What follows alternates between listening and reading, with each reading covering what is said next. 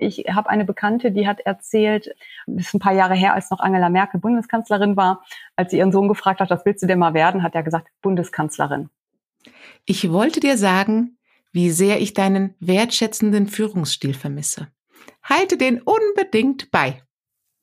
Dies schrieb ihr eine frühere Mitarbeiterin. Die geisteswissenschaftliche Quereinsteigerin führt seit vielen Jahren richtig große Teams und begleitet sie bei deren Transformation. Veränderung, auch gerade auf gesellschaftlicher Ebene, findet sie richtig spannend. So liest sie gerade ein Buch zur Opiatkrise in den USA. Und weil sie sich nicht nur informiert, sondern auch etwas tut, ist sie ein aktives Mitglied bei FIDA und leitet den Regionalvorstand FIDA Süd. Begrüßt mit mir Heike Leise. Female und Future. Das ist Femture. Der Podcast für uns Frauen, wie wir kompetent und weiblich in die Zukunft führen. Anders, überraschend, gut.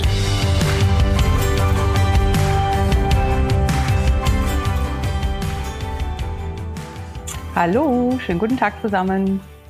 Heike, es ist wunderbar, dass du heute hier bist und wir spannende Themen vorbereitet haben. Ja, danke schön für die Einladung. Ich finde das ganz toll und über meine Herzensthemen zu sprechen, ganz großartig. Danke für die Gelegenheit.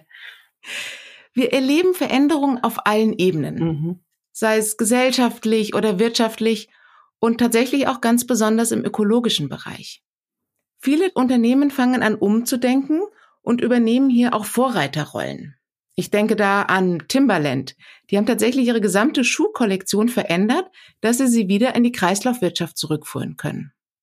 Und auch Clarins, ich meine, die Beauty-Marke kennen wir alle, hat auf ihrer Plattform Transparenz geschaffen, sodass wir als Konsumenten explizit nachprüfen können, wo die Rohstoffe herkommen und auch, wie die Rohstoffe produziert werden. Mhm. Du setzt dich ja auch für Nachhaltigkeit im Vertrieb ein. Wo siehst denn du da den größten Handlungsbedarf? Das ist eine sehr, sehr gute Frage, denn ähm, überall Nachhaltigkeit ist ja nichts Punktuelles, sondern ist ja ein ganzheitliches Thema, ein ganzheitliches Konzept. Und Nachhaltigkeit ist ja nicht nur ökologisch, sondern man spricht ja immer von den drei Ps, People, Planet und Profit. Ne? Und für mich ist alles, was damit zusammenhängt, Gegenstand für Nachhaltigkeit im Vertrieb.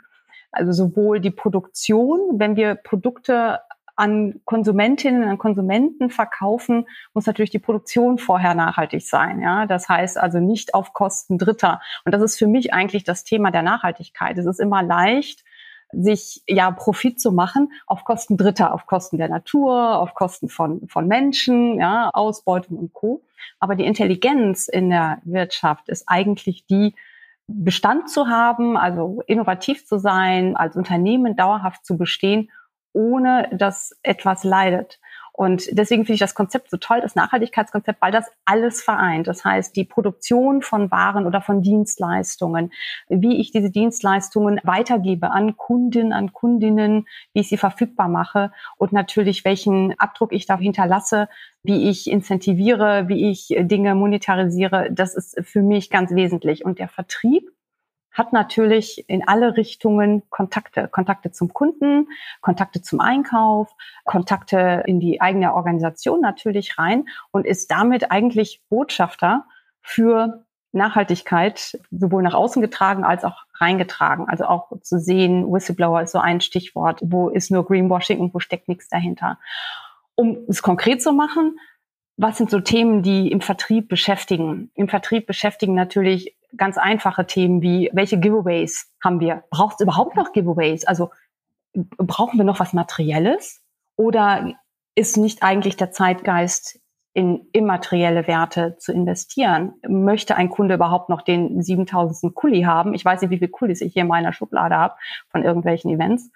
Oder möchten die wirklich noch auf Messen diese kleinen Gummibärchentüten mitnehmen? Ganz ehrlich, das kann es eigentlich nicht mehr sein sondern da wird es sicherlich Möglichkeiten geben, in immaterielle Giveaways oder Goodies oder äh, sonstige Sachen zu investieren. Das finde ich ein ganz tolles, transparentes Beispiel, das mhm. du da gibst, weil das erlebe ich bei mir auch, wenn ich unterwegs bin und ich war letztens auf einer tollen Messe und die kamen tatsächlich alle noch mit den Giveaways und dann habe ich ihr diesen Menschen in die Augen geguckt und habe gesagt, ich weiß, es ist wertschätzend und ich freue mich auch drüber, aber ich mhm. möchte es nicht annehmen. Genau. Und das war wirklich, das war auch schwer für die, mhm. weil das ja so ihr Wertesystem so gegeben hat und das war auch so ein Halteding für sie. Ja, ja. Ähm, und ich, ich habe dann immer gemerkt, wie ich sie auffangen musste, dass ich mich trotzdem mit ihnen beschäftige und ihnen zuhöre, aber dieses Giveaway, dieses Materielle tatsächlich jetzt nicht möchte. Genau, ja, und das ist, das ist bei allen Messen, ich meine, wir gehen ja alle so unheimlich gerne wieder raus, ne? Diese ganzen Lockdown-Zeiten waren ja für, egal ob man im Vertrieb ist oder nicht, waren ja für uns schwierig. Wir sind, der Mensch lebt ja von Begegnungen, von Sozialkontakten. Und wenn ich mir jetzt so die Messen angucke, finde ich einen ganz, ganz tollen Trend, dass Messestände nachhaltig gebaut werden. Das heißt also nicht einmal gebaut und dann weg, ne, wird dann irgendwie entsorgt, sondern wiederverwendbar, wiederverwendbar für andere Messen, wiederverwendbar für eigene Showrooms, wiederverwendbar für eigene Events, für sonstige Veranstaltungen. Und das finde ich ist ein ganz, ganz toller Schritt. Also das ist so ein konkretes Beispiel, wo man das äh, so ein bisschen fassen kann. Ein weiteres Beispiel ist natürlich, wie incentiviere ich im Vertrieb? Ne? Ich komme noch aus einer Generation, da hat man denjenigen, die am besten waren, haben dann eine schicke Uhr bekommen mit dem Logo der Firma drauf. Äh, ja, äh, auch mal ganz ehrlich gefragt, also wie viele Uhren kann ein Mensch tragen? Und wie viele Menschen tragen heute noch Uhren? Oder gucken dann doch lieber auf ihr Smartphone, wenn sie die Uhrzeit wissen wollen. Also es sei denn, es ist ein Prestigeobjekt. Aber wenn es ein Prestigeobjekt ist, dann habe ich dann im Zweifel nicht das Logo meiner Firma da drauf, sondern irgendwas, was ich, irgendein Brand, ne, weil wenn ich unbedingt markenaffin bin. So, das heißt, wie incentiviere ich künftig? Oder auch ein beliebtes Thema im Vertrieb ist, wenn man besonders gut ist, ne, kann ich mich noch gut dran erinnern, da haben wir Kolleginnen und Kollegen, ich habe eine Zeit lang in Köln gearbeitet, auf den Nürburgring geschickt mit einem Rennfahrer, mit einer Rennfahrerin. Ne? Dann durften die als Beifahrer, Beifahrerin durften die mitfahren, so, so mehrere Schleifen darüber. Super Happening, aber ist das noch zeitgemäß?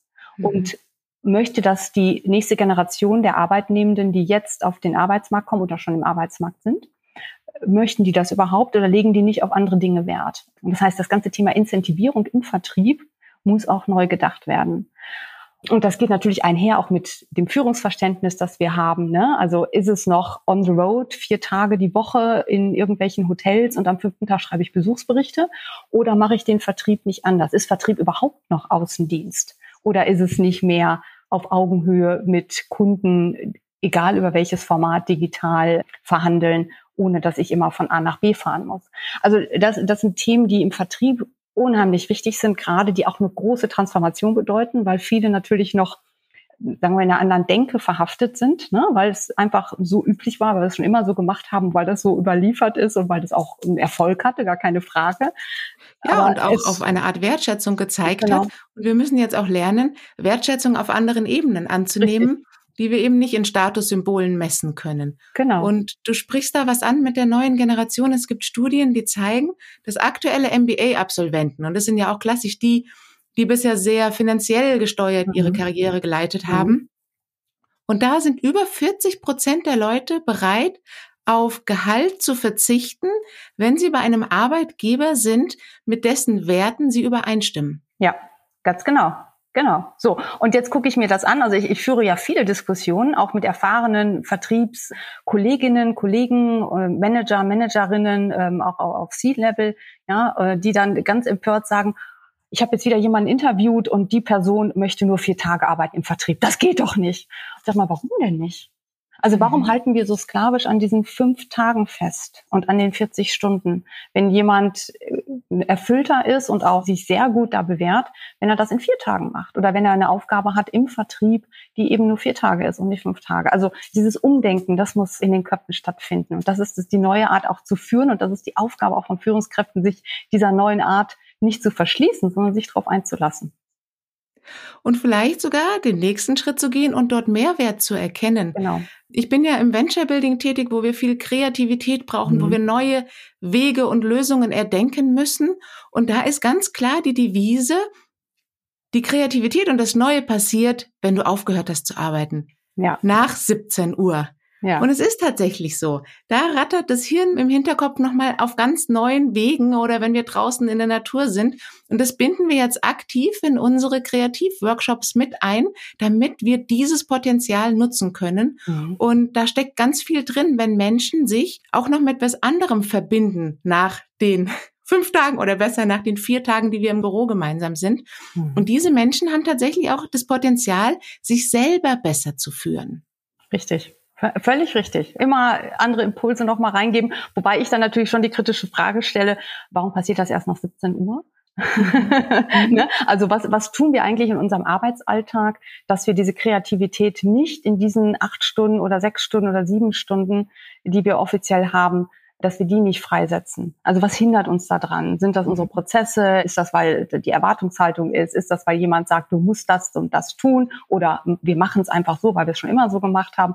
Ich glaube, da, da steckt auch noch ganz, ganz viel Potenzial drin, das Mehrwert stiftet für Unternehmen, wenn man sich eben ja, da auch frei macht von tradierten Verhaltensmustern und von tradierten Prozessen oder wie auch immer eine Organisation da gebaut ist und nach welchen Regeln und nach welchen Maximen diese Organisation da agiert.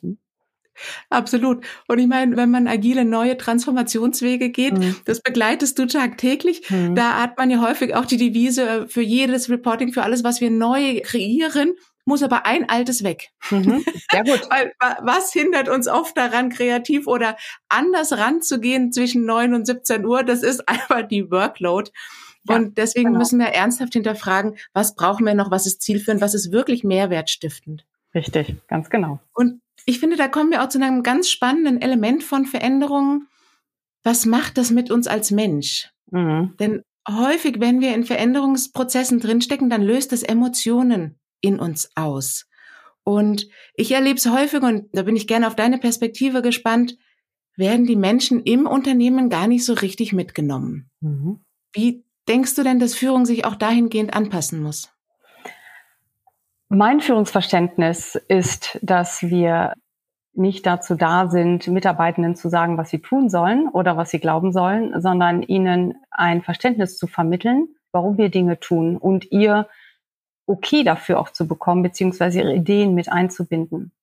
Und wenn Veränderungsprozesse nicht gut gelingen, ist das häufig, weil sie top-down angeordnet wurden und nicht kommuniziert wurde, warum wir Dinge verändern ne? und auch nicht genug auf Mitarbeitende gehört wurde, also gar keine Formate angeboten wurden, wo sich Mitarbeitende auch beteiligen können. Ne? Ähm, also bestes Beispiel jetzt alles Mögliche an Regelungen zu flexiblem Arbeiten. Hm? Die Pandemie hat uns gezwungen, auf einmal alles über Bord zu werfen, was wir an Präsenzkultur geglaubt haben, was zwingend notwendig ist, damit überhaupt Organisationen gehen. Das war ja ganz fürchterlich. Wer nicht am Platz saß, äh, der galt als Non-Performer sozusagen. Und auf einmal waren wir alle im Homeoffice digital und es hat trotzdem funktioniert. Und dieses Zurückkommen in eine Organisation nach Lockdowns, wie viele Organisationen, wie viele Firmen haben tatsächlich das demokratisch gemacht mit ihren Mitarbeitenden? Wie viele Organisationen haben es von oben herab diktiert und gesagt, wir machen das jetzt so?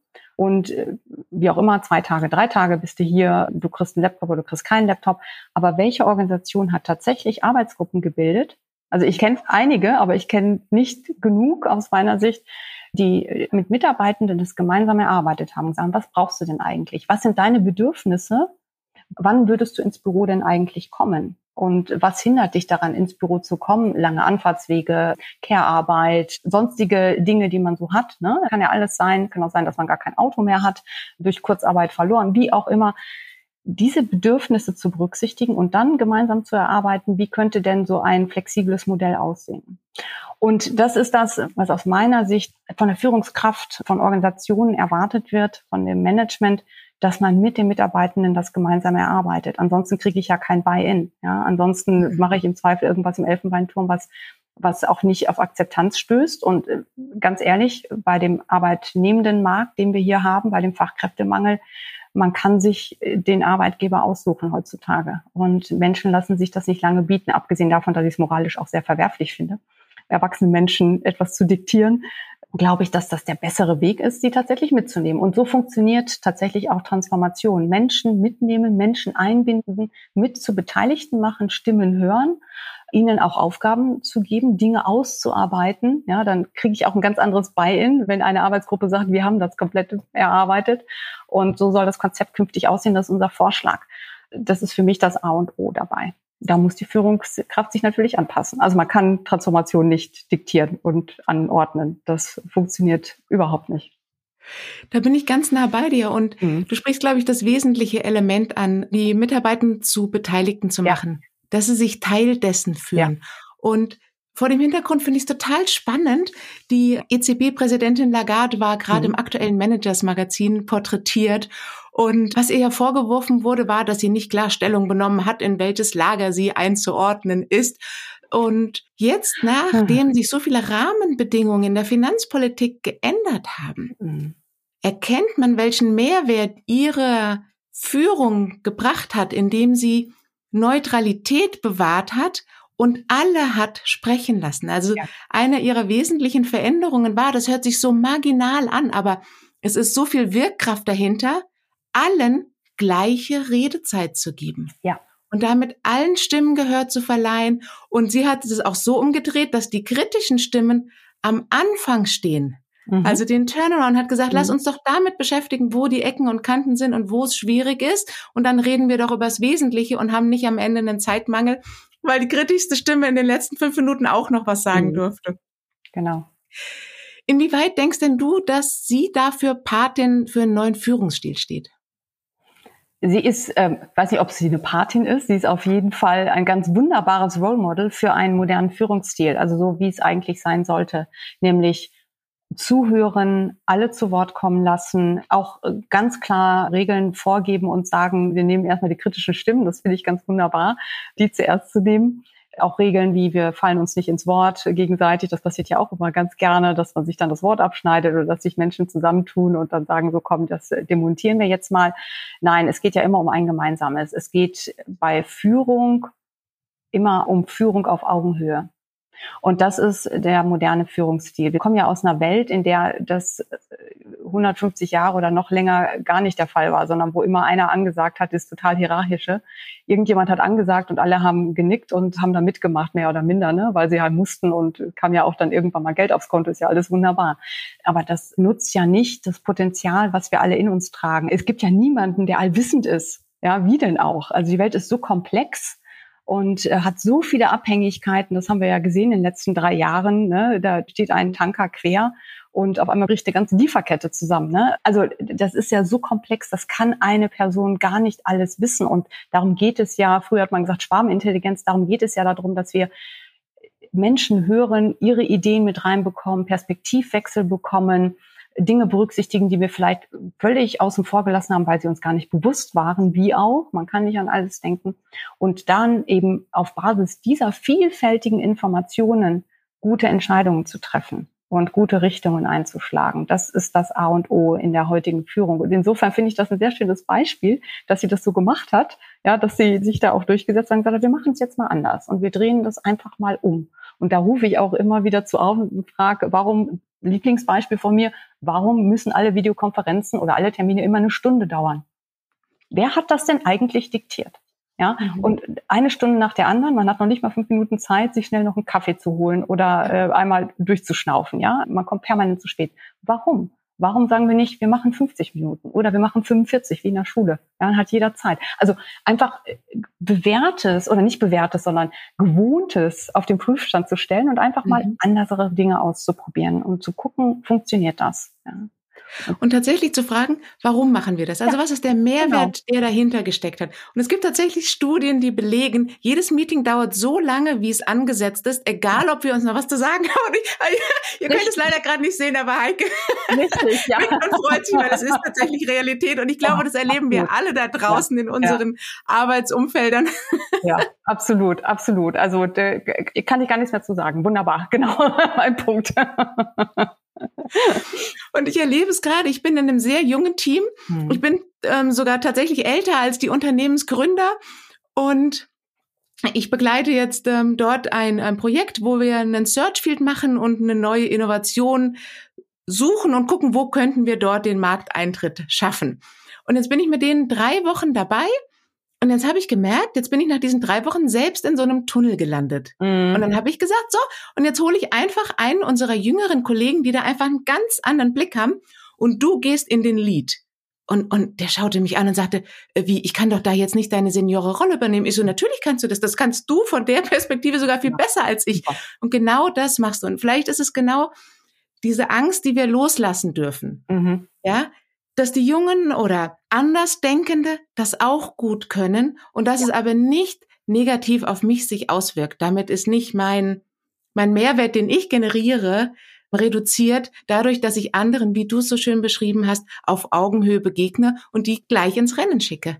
Richtig. Und das ist ja auch nicht die Aufgabe als Führungskraft, immer im Spotlight zu sein und sagen, ich bin hier der größte Hecht unter der Sonne, sondern andere Menschen zu befähigen. Also ja. ich sage doch vorhin, dauerhaft muss ein Unternehmen Bestand haben. Das ist nachhaltig. Ne? Also nicht heute da und übermorgen schon wieder weg vom Markt, sondern dauerhaft. Und das Dauerhafte geht ja nur, wenn ich Menschen befähige, meinen Job zu machen oder weiterzudenken und sich zu überlegen, brauchen wir diesen Job überhaupt noch oder kann man das vielleicht irgendwie anders künftig lösen? Kann uns KI helfen? Kann uns Robotics helfen? Braucht es diesen Job überhaupt noch? Und vielleicht gibt es andere Möglichkeiten. Also dieses, dieses Befähigen ist doch das A und O, damit eine Firma dauerhaft auch auf dem Markt ist. Und das bedeutet auch Menschen aus der zweiten Reihe. Das mache ich immer ganz gerne. Ich gucke immer, wer ist so, so die stille Person, ne? wenn man so in Besprechungen ist oder in irgendwelchen Konferenzen. Da gibt's ja immer Leute, die sofort ich, ich, ich schreien und immer was zu sagen haben. Und ich suche mir, egal wo ich bin, immer diejenigen aus, die eigentlich immer so ein bisschen gucken und von denen ich merke, die würden gerne, aber sie trauen sich nicht, weil es zu viele Alpha-Personen gibt, die immer hier schreien. Und ich ziehe mir die separat immer wieder ran und versuche, ihnen Mut zu machen, doch mal in den Lead zu gehen und gebe ihnen Sonderaufgaben zum Beispiel oder irgendein Projekt oder irgendeine Präsentation, dass sie dieses Selbstbewusstsein bekommen und auch sagen, ja, ich traue mir das zu. Und ich finde das ein ganz wunderbares Beispiel, Nadine, jetzt von dir, dass du sagst, ich nehme mir da jemanden, also aus meinem Team, du gehst jetzt mal ein Lied, dir kann ja nichts passieren. Ne? Du bist dabei als, als Seniore, Beraterin, du bist dabei, du kannst äh, ja auch ein bisschen Mentoring da machen an der Stelle für den jungen Kollegen. Ne? Das, der fällt ja weich. Also das, da, da passiert ja nichts. So, und das ist für ihn noch eine ganz, ganz tolle Gelegenheit. Und so muss man als Führungskraft sein und nicht, ich bin permanent die einzige Kerze, die hier leuchtet auf der Torte. Das kann es ja nicht sein. Ne? Also, das ist ein falsches ja, genau. Verständnis von Führung. Ne?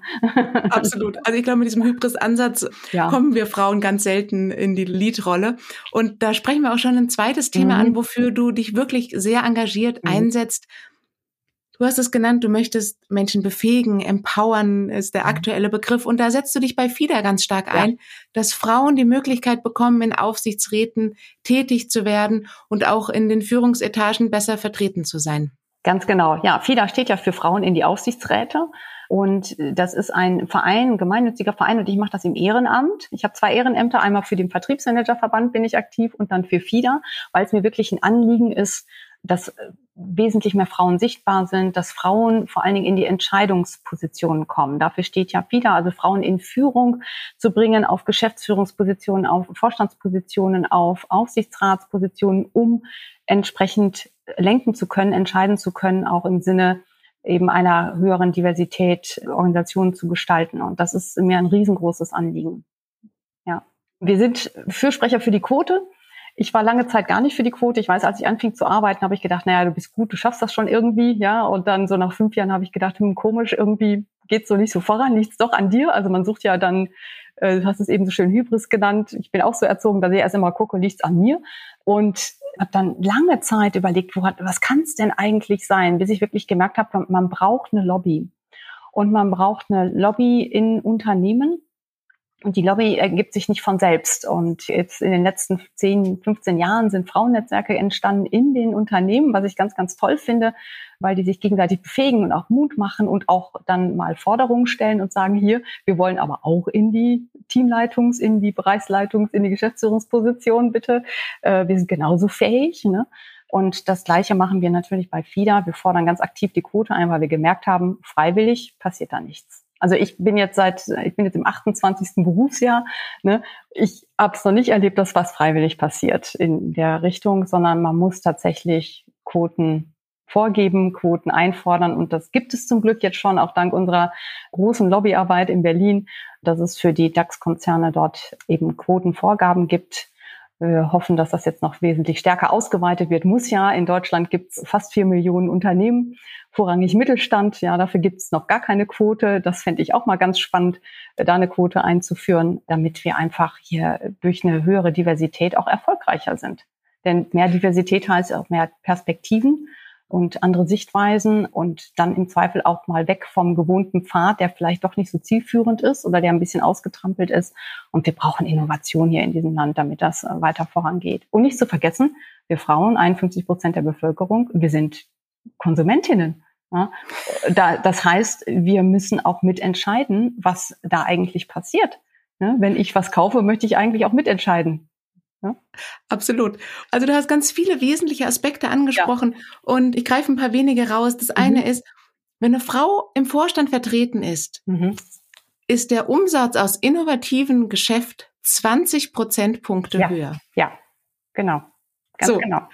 Und da kriegen wir ja schon Diversität. Und wenn eine Frau schon ein bisschen Diversität und so viel Innovationspotenzial freilegen kann, liebe ja. Frauen, ja.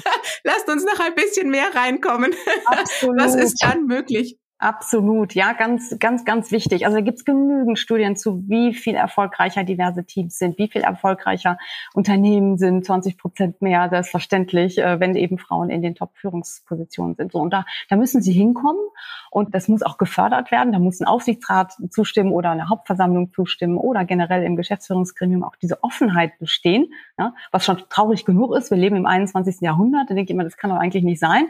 Es muss selbstverständlich sein ähm, dass die Frauen da hinkommen. Ja? Also Selbstverständlichkeit ist das A und O und deswegen braucht es jetzt erstmal eine Quote und ich hoffe, dass wir irgendwann mal keine Quote mehr brauchen, sondern dass es selbstverständlich ist, dass es mal einen Vorstand bestehend aus drei Frauen gibt und mal einen Vorstand bestehend aus drei Männern und mal zwei eins und eins zwei, wie auch immer, aber dass es nicht mehr äh, nur ähm, sehr homogen ist. Das ist für ein Unternehmen und für die ganze Wirtschaft überhaupt nicht förderlich. Ja. Absolut. Und da erzähle ich sehr gerne die Geschichte meines großen Zwölf.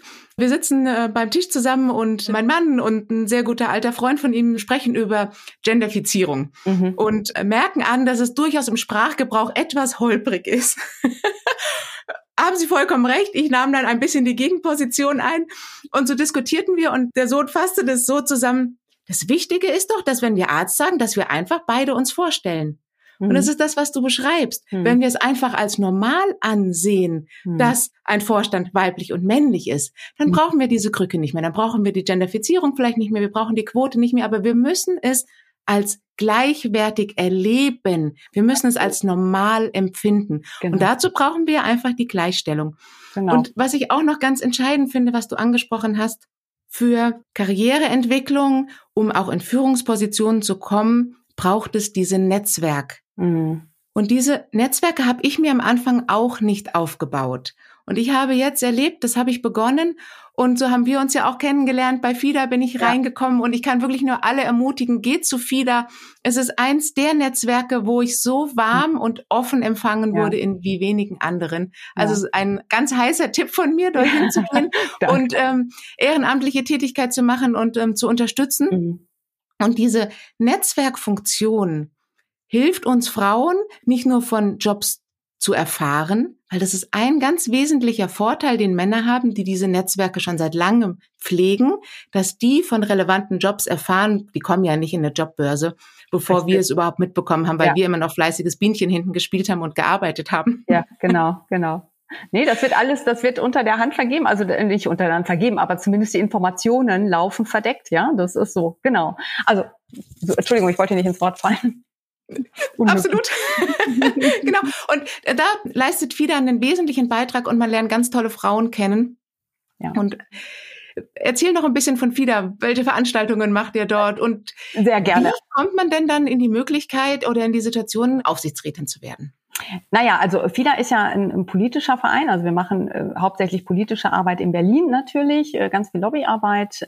Und wir sind jetzt keine Vermittlungsagentur, ne? Ähm, um Gottes Willen. Also man kommt nicht zu FIDA und kriegt ein Aufsichtsratsmandat. Aber wir bieten halt verschiedene Webinare zum Beispiel an zum Thema Wege in den Aufsichtsrat. Das macht die ganz wunderbare Janine Hardy zum Beispiel jetzt auf der Her Career, hat sie den Vortrag gehalten, ähm, hat das auch online gemacht.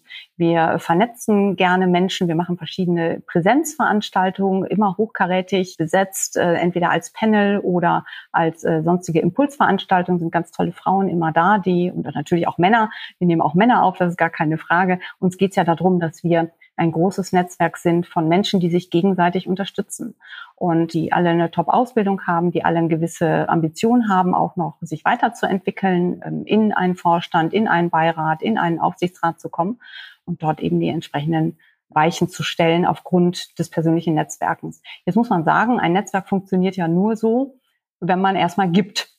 Also man kann nicht in ein Netzwerk reinkommen und sagen, hier bin ich, äh, was habt ihr für mich? Ne? Das, so funktioniert nicht. Das ist wie in jeder Beziehung auch. Ähm, in Netzwerken ist Beziehungsmanagement. Das heißt, man geht normalerweise in ein Netzwerk rein und schaut, was gibt's denn da alles? Ähm, wo kann ich mich gegebenenfalls einbringen? Und wir im Süden haben zum Beispiel sechs verschiedene Arbeitsgruppen, wo man sich einbringen kann. Eine organisiert Veranstaltungen, jetzt in diesem Jahr sind Landtagswahlen ja unter anderem in Bayern, aber organisiert Veranstaltungen in diesem Jahr mit PolitikerInnen aus den verschiedenen Parteien um allein mal zu wissen, was tun denn die Parteien dann, wenn sie gewählt werden in den Landtag für die Gleichstellung, für die Parität. Ganz spannend, äh, Panel-Diskussionen dazu. Oder wir haben jetzt demnächst eine Veranstaltung Frauen in die Parlamente. Wie bekommen wir mehr Frauen in die Parlamente? Denn auch, das dürfen wir auch nicht vergessen, die Politik ist im Moment auch noch nicht ganz da, wo sie eigentlich sein könnte und sein sollte, ähm, mhm. was, was auch Gleichstellung angeht. Da gibt es einige Parteien, da sieht es sehr mau aus. Das machen wir. Wir machen eben, welche Kompetenzen brauche ich im Aufsichtsrat? Da gibt es Veranstaltungen zum Beispiel zum Thema äh, Nachhaltigkeit, Nachhaltigkeit als Kompetenz äh, für den Aufsichtsrat. Wir haben eine Gruppe, die sich um neue Mitglieder kümmert und denen so ein bisschen auch den Einstieg hilft in die Organisation, um mal rauszufinden, wer ist denn eigentlich da, mit wem kann ich vielleicht mal sprechen, wer hat vielleicht, ist für mich ganz spannend Vertrieb. Ja, Vertrieb ist eigentlich ähm, auch nicht unbedingt eine Frauendomäne, leider immer noch nicht. Und das ist ganz toll, da andere Frauen aus dem Vertrieb kennenzulernen, mal zu hören, wie machen die eigentlich gewisse Dinge? Haben sie ähnliche Hindernisse oder haben sie vielleicht ähnliche Lifehacks, wie man so schön sagt, ne? wie, ich, wie ich die Dinge anders mache? Davon lebt so etwas. Und das macht halt FIDA regional und natürlich die ganze politische Arbeit in Berlin.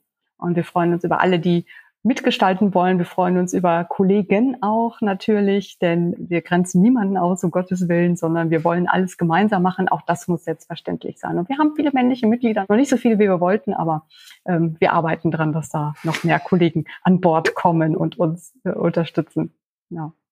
In unserem Vorgespräch haben Heike und ich über, über Männer gesprochen und haben mhm. festgestellt, dass wir beide uns Männer ausgesucht haben, die auch einen anderen Führungsstil pflegen ja. und damit erfolgreich geworden sind. Also mhm. alle, liebe Frauen, die ja auch andere Männer habt, genau. bringt auch die mit auf die nächste FIDA-Veranstaltung. Wir freuen uns drüber oder Brüder oder Cousins oder Schwäger oder wie auch immer, ja, ganz viel. Wir freuen uns darüber, wenn ihr mit uns gemeinsam schaut, dass diese Gesellschaft selbstverständlicher wird als äh, es aktuell ist. Ich fand übrigens, ich fand das ganz süß, die Geschichte eben von deinem Sohn. Ich habe eine Bekannte, die hat erzählt, das ist ein paar Jahre her, als noch Angela Merkel Bundeskanzlerin war, als sie ihren Sohn gefragt hat, was willst du denn mal werden, hat er gesagt, Bundeskanzlerin.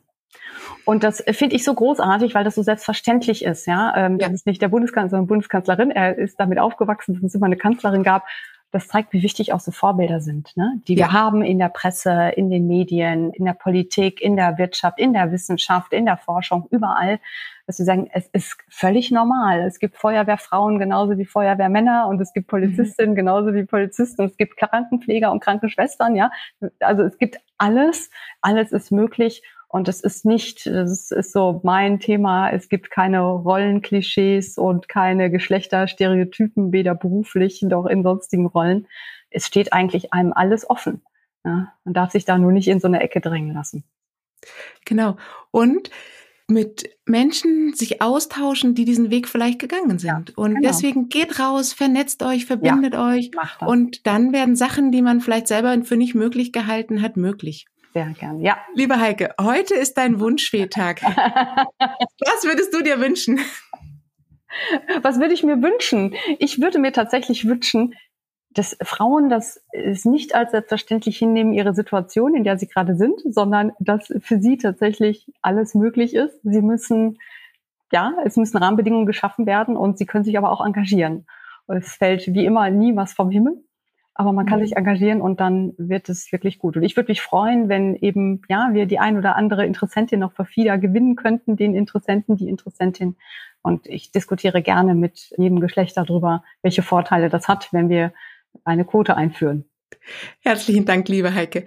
Also, liebe Zuhörerinnen, wer Lust hat, spricht mich gerne an, spricht ja. direkt Heike an. Gerne. Wir haben die LinkedIn-Profile in den Shownotes, da könnt ihr uns finden und uns direkt kontaktieren. Wir stehen für jede eurer Fragen und vielleicht auch für den kleinen Schubser, den ihr noch braucht, gerne zur Verfügung. Ja. Wenn euch das Thema interessiert, die Sustainability-Folgen kommen. Ich mache noch einiges über Aufsichtsrätinnen. Ich habe noch eine spannende Interviewgästin dabei, die tatsächlich Schulungen anbietet, die Frauen hilft, in Aufsichtsräte zu kommen. Ich habe die Gründerin da, die eine Aufsichtsrätinnen-Plattform erstellt, wo wir uns anmelden können und dann ein Matching erfolgt, dass wir auch wirklich von den Positionen Kenntnis erlangen. Also viele spannende Themen. Ich freue mich auf euch. Schaltet in zwei Wochen wieder ein.